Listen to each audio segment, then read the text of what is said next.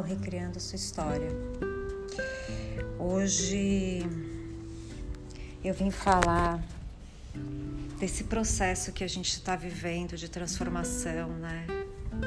Não só individual, mas coletivo. Hoje é o último dia do mês de junho de 2020, dia 30. E a lua de hoje é uma lua é, bem interessante. Ela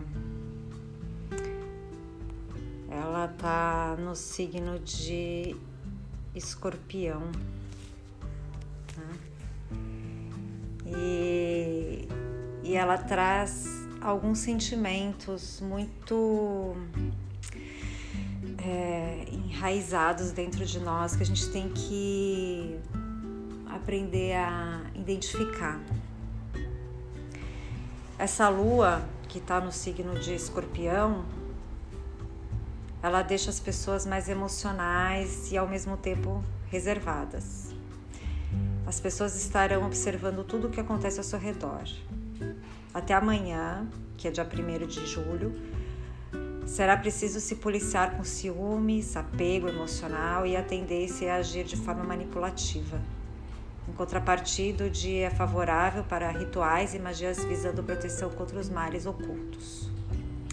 O Sol forma conjunção com Mercúrio retrógrado, o que favorece a revisão dos nossos projetos e trabalhos. Assim, podemos efetuar os ajustes necessários. É... Essa lua também, a importância da lua, né? É, na nossa vida, né?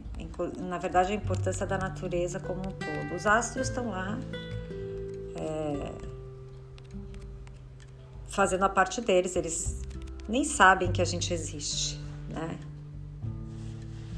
É, então, é importante a gente entender que a gente faz parte de um fluxo, né, de uma sintonia maravilhosa e que tudo está conectado.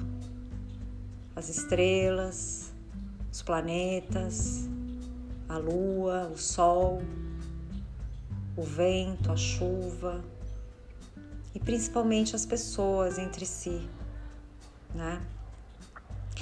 A lua ela possui uma energia que influencia as nossas vidas, né? Em várias áreas. No nosso corpo, a lua está ligada ao humor, à gravidez, ao cabelo, às nossas emoções, né? E aí eu vou compartilhar um pouquinho com vocês o que cada lua tem de influência na nossa vida. Por isso que é interessante a gente nas marés, né, na onda, também no vento, enfim. Vamos lá. A lua nova é a primeira lua da fase do ciclo, né? É quando a lua tá bem fininha, quase invisível no céu. Quando ela tá nesse processo, é hora de recomeçar né, coisas novas, recomeços e planejamentos. Tudo que você plantar agora vai colher mais para frente. Então, colocar ideias em movimento, criar oportunidades. Então, é uma fase boa para novos contatos, iniciar projetos, né? Colocar ideias antigas em prática, aquela coisa que você tem dentro do baú que você, por esquecer de você, né? Por esquecer de se colocar em primeiro lugar, né? Acaba guardando numa, no fundo de uma gaveta.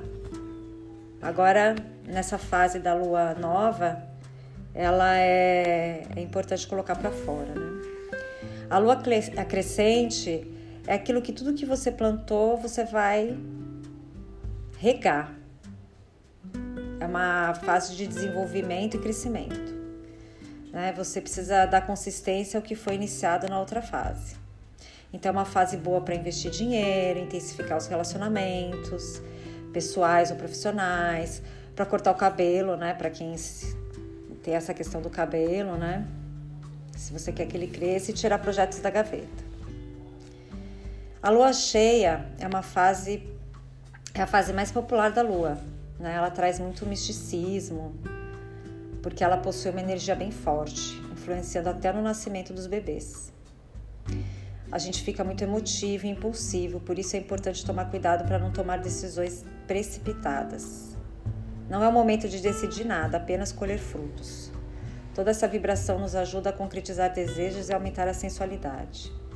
É uma fase boa para engravidar, conquistar um amor ou intensificar a vida amorosa, fazer rituais com pedidos, ir atrás de apoio para seus projetos e cortar o cabelo para quem quer volume nos cabelos, né?